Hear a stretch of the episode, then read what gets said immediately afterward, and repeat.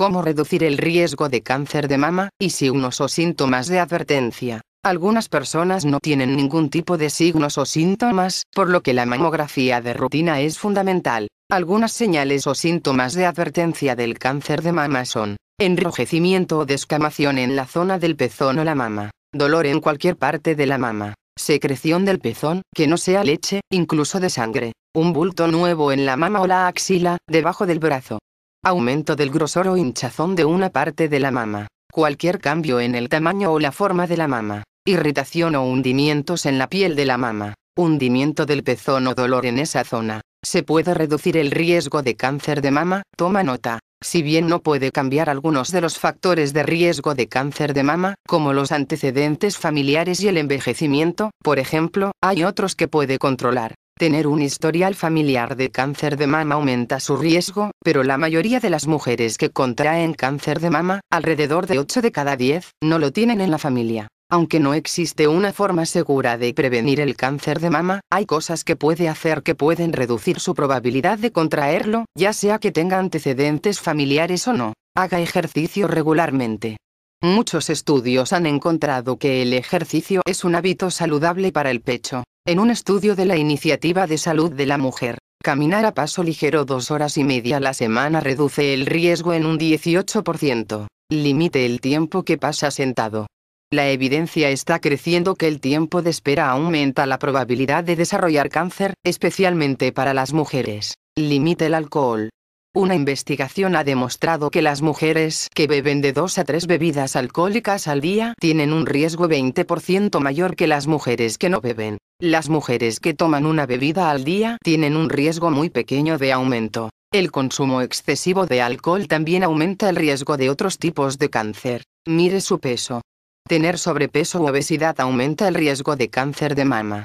Esto es especialmente cierto después de la menopausia y para las mujeres que aumentan de peso cuando son adultos.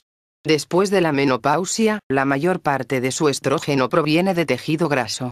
Tener más tejido graso puede aumentar las posibilidades de contraer cáncer de seno al aumentar los niveles de estrógeno. Evite o limite la terapia de reemplazo hormonal. La terapia de reemplazo hormonal se usó con más frecuencia en el pasado para ayudar a controlar los sudores nocturnos, los sofocos y otros síntomas de la menopausia. Pero los investigadores ahora saben que las mujeres posmenopáusicas que toman una combinación de estrógeno y progestina pueden tener más probabilidades de desarrollar cáncer de mama. Los factores de riesgo incluyen hacerse mayor, el riesgo de cáncer de mama aumenta con la edad. La mayoría de los cánceres de mama se diagnostica después de los 50 años de edad, inicio temprano de la menstruación.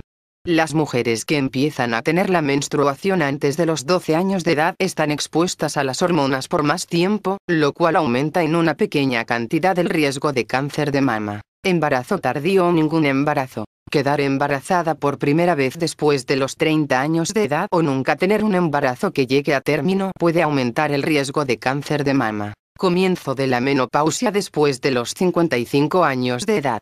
Al igual que el inicio temprano de la menstruación, el estar expuesta al estrógeno por más tiempo, más adelante en la vida, también aumenta el riesgo de cáncer de mama. Tener mamas densas.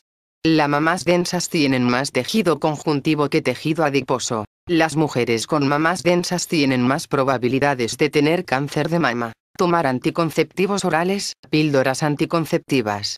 Se ha descubierto que ciertos tipos de píldoras anticonceptivas aumentan el riesgo de cáncer de mama. Antecedentes personales de cáncer de mama.